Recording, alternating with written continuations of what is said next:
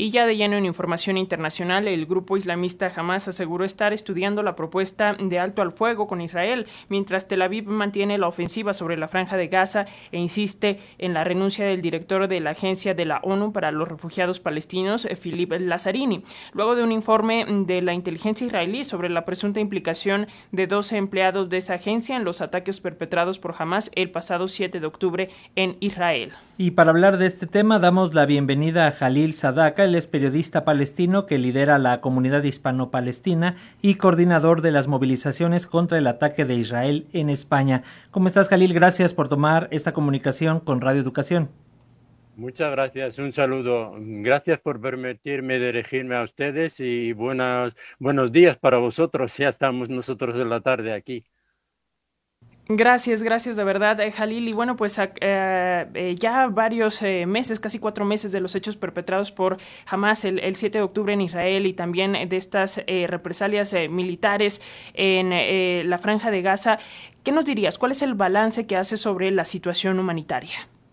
En primer lugar, yo quiero decir que el conflicto palestino no empezó el 7 de octubre. El conflicto palestino lleva más de un siglo y las masacres contra el pueblo palestino siguen sucediendo casi anualmente.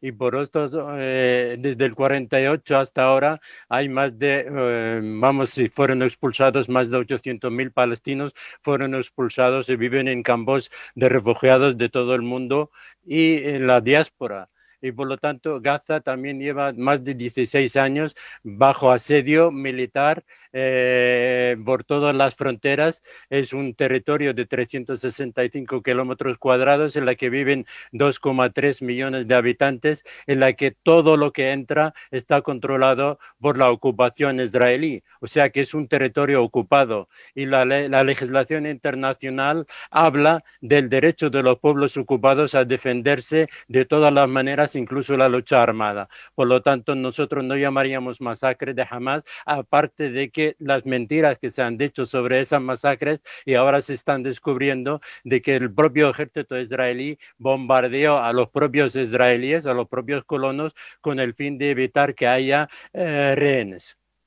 En este sentido, coméntanos qué opinas de este informe de Israel sobre la supuesta participación de empleados de la Agencia de la ONU para los Refugiados Palestinos en los hechos de octubre pasado, por favor. Eh, mira, eh, en realidad eh, lo que Israel siempre ha estado intentando cerrar la UNRWA, la única agencia de las Naciones Unidas que da servicios y da sostenimiento al pueblo palestino desde el 1948.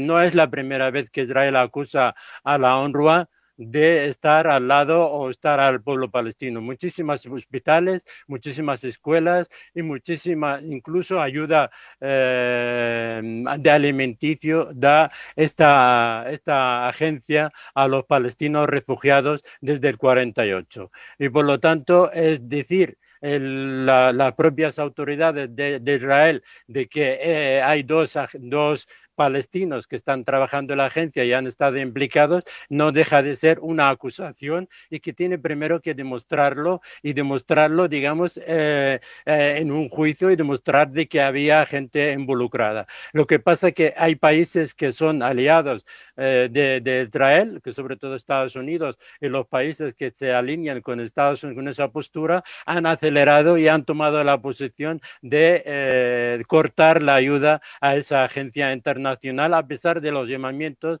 del secretario general de las Naciones Unidas y el propio director de la agencia. Eh, nosotros nos parece un acto injusto, nos parece un castigo eh, que no procede en ese momento hasta que se demuestre lo que dice la agencia israelí, además tomando en consideración que Israel siempre ha estado contra esa agencia porque lo que quiere es acabar con el pueblo palestino, ya no lo basta con acabar con 26 mil personas y que eh, eh, que viven bajo asedio desde cuatro meses, eh, bombardeo continuo de la población de Gaza, lo que quiere es matarlos de hambre. De hecho, no deja entrar ni alimentos ni medicinas. Los hospitales están colapsados. Toda la vida en, en, los territorios de Gaza están colapsados y lo único dependen de la honra. Y ahora quieren que la honra también deje de existir en los territorios palestinos para acabar ese genocidio. Eh, Jalil, desde tu punto de vista, ¿por dónde eh, pasa la solución a, este conflicto entre Israel y Palestina, considerando que pues está dando, eh, al parecer, una nueva expulsión del pueblo palestino, eh, una nueva expulsión ahora de la franja de Gaza, con esta incursión que pues está expulsando lógicamente a las personas que intentan resguardar su vida? La verdad es que la resolución es la aplicación de las normas del derecho internacional. Israel nunca respetó ninguna norma del derecho internacional. Hay una multitud de resoluciones de la Asamblea General e incluso del Consejo de Seguridad, pero Israel, como tiene un padrino muy fuerte que controla, digamos, lo que llaman, entre comillas, la comunidad internacional, pues hace caso omiso a todas esas resoluciones. Con la aplicación de resoluciones eh, sería suficiente para eh, crear un Estado Estado palestino o crear un Estado en conjunto. Israel sigue eh, colonizando los territorios ocupados ya del 48, del 47 y sigue haciendo expansión porque incluso la propia eh, existencia del Estado sionista, ellos piensan hacer el gran Israel que va desde el Éufrates hasta el Nilo. Lo que nosotros pedimos al mundo que aplique las mismas normas que aplique a todos los países del mundo, que aplicaron a Irak cuando ocupó eh, Kuwait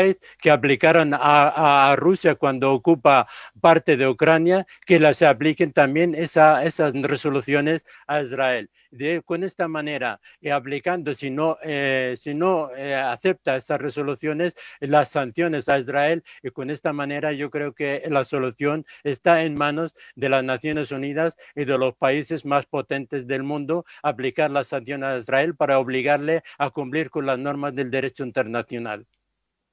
Pues muchas gracias Jalil Sadaka, periodista palestino, por estos minutos para las audiencias de Radio Educación. Nos mantenemos en comunicación si nos permites. Muchas gracias a ustedes y por permitirnos, porque la única manera que tenemos nosotros, no tenemos grandes agencias internacionales que, que, sirven a nuestros intereses, sino, sin embargo, Israel tiene todos los medios disponibles en el mundo para defender su postura. Nosotros utilizamos el boca a boca y, por lo tanto, agradezco mucho esa oportunidad. Muchísimas gracias, Jail. Les enviamos eh, un fuerte abrazo y seguimos en constante comunicación. Gracias. Muchas gracias. Gracias.